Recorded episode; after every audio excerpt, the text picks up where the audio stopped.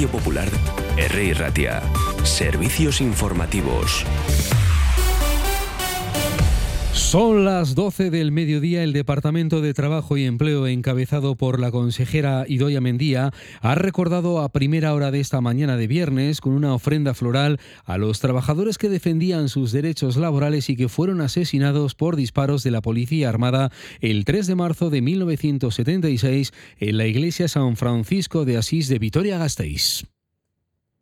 Un año más eh, venimos en representación del Departamento de Trabajo y Empleo del Gobierno Vasco a rendir homenaje y recuerdo a los trabajadores que en defensa de sus derechos laborales fueron injustamente asesinados y creo que es importante venir aquí a recordar. Yo inicié eh, los reconocimientos por parte del Gobierno vasco hace ahora 12 años, en mi condición de consejera de justicia entonces y responsable de derechos humanos, pero me pareció importante también que desde el Departamento de Trabajo, en representación de la defensa de los derechos de los trabajadores, también viniéramos a rendir homenaje a estos luchadores por la libertad, que gracias a aquellas luchas hoy eh, bueno, estamos en otra situación, afortunadamente, en democracia y en una mejor defensa de los derechos de los trabajadores.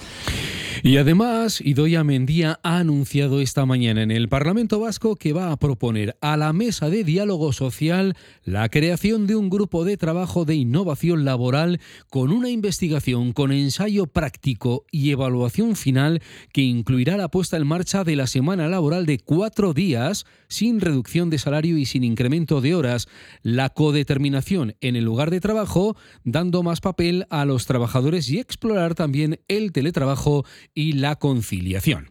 Y la viceconsejera de Sostenibilidad Ambiental del Gobierno Vasco, Amaya Barredo, y la directora de Emacunde, Miren El Garresta, acaban de presentar el informe El cambio climático en Euskadi desde la perspectiva de género. Miren El Garresta y es una colaboración que se mantendrá en el tiempo, ya que tal y como el propio pacto expone en uno de sus diez compromisos, ambos objetivos, el de la igualdad y el de dar soluciones al cambio climático, están interconectados.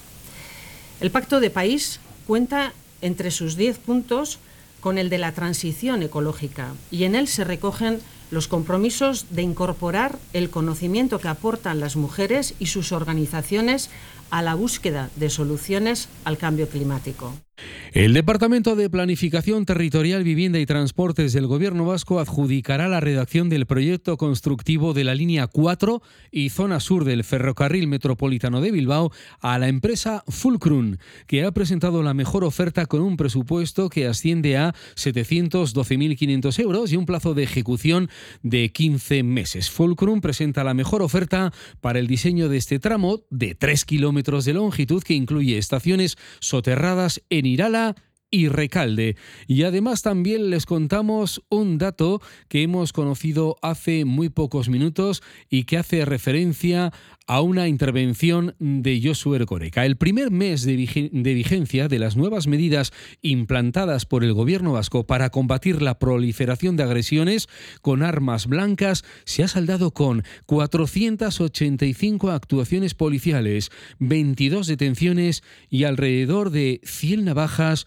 u objetos similares intervenidas. Cifras aportadas por el consejero Josué Ercoreca en el pleno de control que se sigue celebrando en el Parlamento Vasco y sin duda una de las referencias culturales del fin de semana es el Música Música en el Palacio Euskalduna de Bilbao. Recordamos palabras del alcalde Juan María Burto.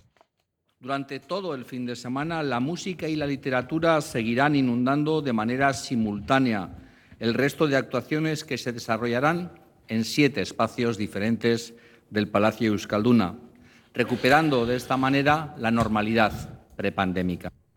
Y de esta manera cerramos el boletín informativo recordando que ahora mismo, según dato comunicado por el Departamento de Seguridad, tenemos tráfico fluido en la red principal de Vizcaya. Continuamos con cielo cubierto, con algún sirimire de vez en cuando en Vizcaya y también seguimos con el programa de Agustín Herraz Asuntos Exteriores. Nosotros les facilitaremos más información y también con más detalle a partir de la una en el Euskadi Gaur de todos los días, siempre Ratia, Radio Popular. Son las 12 y 5.